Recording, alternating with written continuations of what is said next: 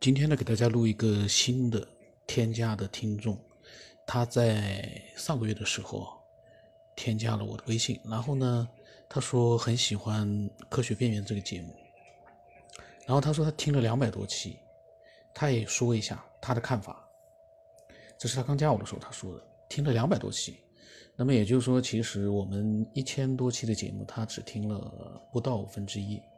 但是呢，我相信啊，他应该已经有，呃，一些自己的一些想法需要分享给，呃，我们更多的听众。然后他说他准备一下，过了大概，哦，他准备了一下，准备了一个月，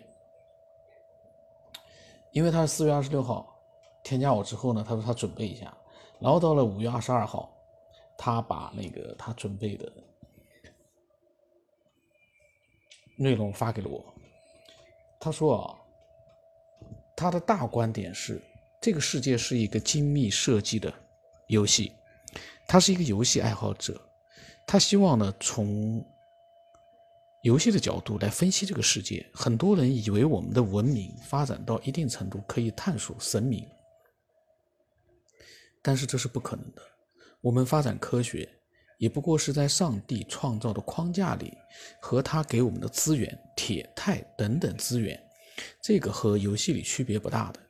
以前他玩过一个叫《方舟生存进化》的游戏，就是靠着游戏里的资源发展。他玩这个游戏的时候呢，也只是可以用游戏里的资源发育，哪怕是发展到顶点，也只是用游戏里的东西。等他发展到顶点之后，他就没有再玩了。后来这个游戏更新了一些东西呢，他就又回来玩了一下。等他得到了这些东西，他又没有玩了。游戏里做的比较简单，和真实世界相比，没有完全用到那些元素周期的东西。但是在游戏里面呢，使用资源的说，他说使呃使用资源的我，难道不像是现实世界的我们吗？科学家说，我们知道这些资源是怎么来的。他觉得科学家只是只能说，这些资源是我们发现得到的。真正创造这些资源的还是神明，就像在游戏里面，他无法使用游戏没有设定的资源，他也无法创造游戏里没有的东西。假设这个世界没有铁，或者多了某些物质，我们也会以为是正确的。这是上面是他他说是他说的第一点，然后第二点呢，他说，既然是游戏，就会有数据过大的问题，为了节约运算成本。把地球设计成了圆形，这样呢？他说我们站在高处就可以看到的比较少，从而节约程序运算成本。如果地球是平的，那么我们站得够高就可以看到很大的一个范围。那如果很多人、动物都可以看到那么广阔的地方，无疑会大量的增加运算数据。那么这个时候，程序员就想办法了，设计成圆形吧。再加上一个地心引力的设定，这样生物站高以后就只能看到一个斜面了。这个世界海洋占世界的百分之七十一，这也是为了减少运算成本，只需要显示出一片片蓝色的海就行了。花花绿绿的土陆地太多了，会增加运算成本。哇，这个爱好者真的很牛啊！他的这个想法，嗯，从我的角度来说，至少我没有这么去想过。呃，我们的听众分享来的。内容里面的也没有这么去设想的，而我看到的，呃，网络里面的一些信息呢，也没有这么去设想的。可能我看的不够多，因为我现在已经很少去看了。这个真的是很有意思啊！他的这个设想，说句实话，他让我觉得，从逻辑的角度来说，是完全成立的。然后他说第三个哦。也是他的脑洞里最可怕的一个。科学家研究发现，宇宙还在变，慢慢的变大。这代表了什么？他说：“你知道吗？我们每天看到的星星，有一些是几年前光的发出的，几年前发出的光。我们能看到物体，就是因为光射到了物体上，反射到我们眼睛里。那么换位考虑，我是不是只要站得够远，我就可以看到现场直播的三国、关羽、温酒？”斩华雄，再站远点，是不是可以看到秦始皇统一天下？再远一点，他去侏罗纪世期看恐龙大乱斗。那么现在膨胀的是不是就是观测我们现在时期的星球检测器？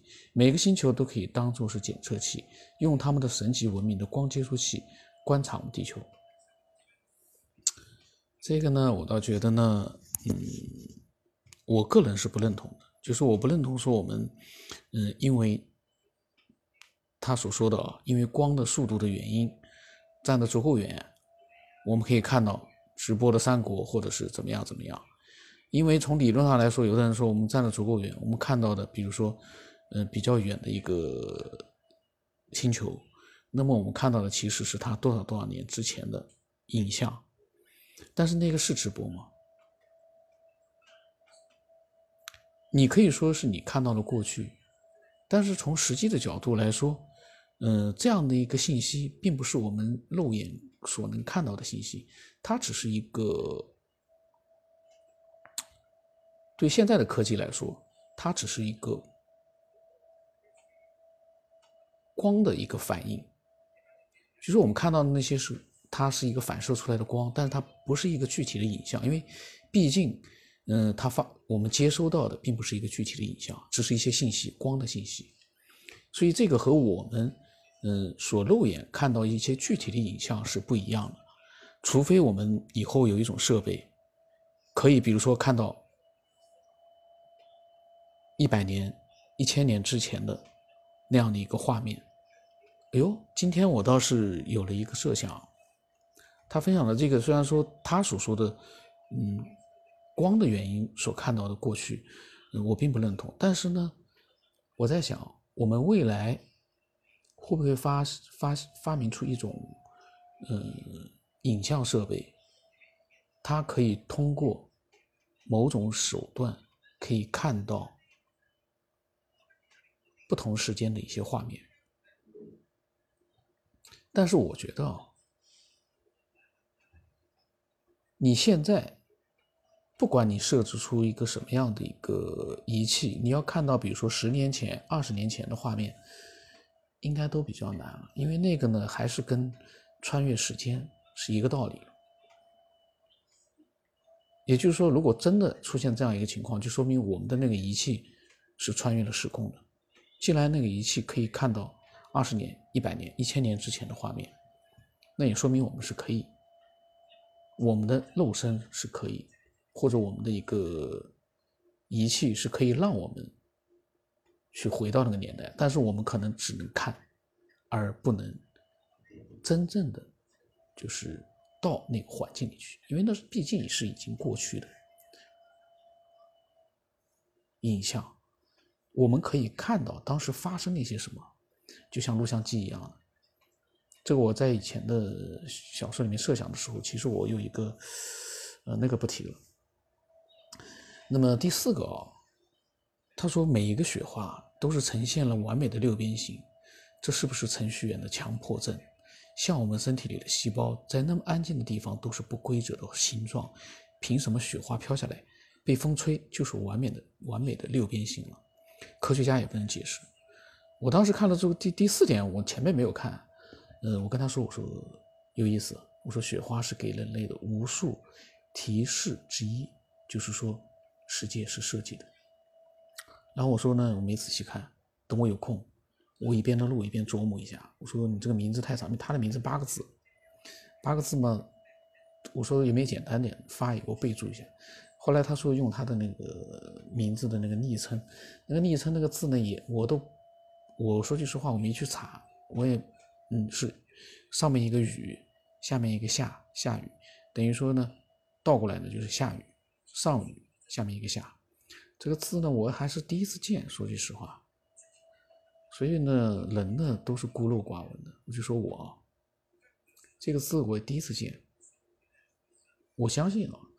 很多人也没有见过这个字，就是说上面一个雨，下雨的雨，下面的是一个上下的下。嗯，然后呢，他又说了一条，他说第三条神级的，就是第三条所讲的神级的星球检测器，也是靠太阳发出的光照在地球上，才能让光发射到星球监测器。他说我们的生命离不开太阳，那么是不是只要在宇宙中再找到？太阳类似的星球，就可以找到有生命的星球。其实呢，在宇宙里面，像太阳这样的星球，据科学家所说啊，非常非常的多，不计其数。但是呢，是不是有太阳？从理论上说呢，应该是会有一个新地球出现的。但是呢，到目前为止呢，确实，嗯，还是没有找到第二个跟我们地球一样有着文明的、有着生命的这样的一个星球，没有。嗯。他呢发了这些内容，但是我发现啊，他发现的他发的这几点啊，真的是嗯蛮有新意的，我觉得。看上去好像写的他也写了很多字，但是呢，我们录出来的可能时间嗯并不是很长，但是呢，我感觉啊，比如说他的那个穿越到也不是穿越了，就看到通过光的这样的一个原理。看到三国，看到秦始皇，看到侏罗纪，这样一个设想很有意思。但是呢，最关键是第四点，雪花为什么会是六边形？没有人设计漫天的雪花从天上飘下来，它的最基本的形态。最微小的那个造型是六边形，我不知道是不是都是这样啊？他是这么写，那他应该是百度过的，完美的六边形。科他说科学家也不能解释，我说如果真的雪花就是都是完美的六边形，确实难以解释。这个里面的规律呢，我可以展开讲很多，因为我一直也在想一个事情，呃，一直呢就没有去用没有精力去把它录出来。就是关于一个规律。今天不录了。那么这个听众呢，真的是非常的好。那么期待啊，更多的听众能够把他们嗯思索到的内容、经历到的一些东西，把他们分享过来。这样的话，我们让更多的人去了解到一些我们。从来没有想到过的，或者从来没有见到过的一些东西。那么今天呢，就录到这里。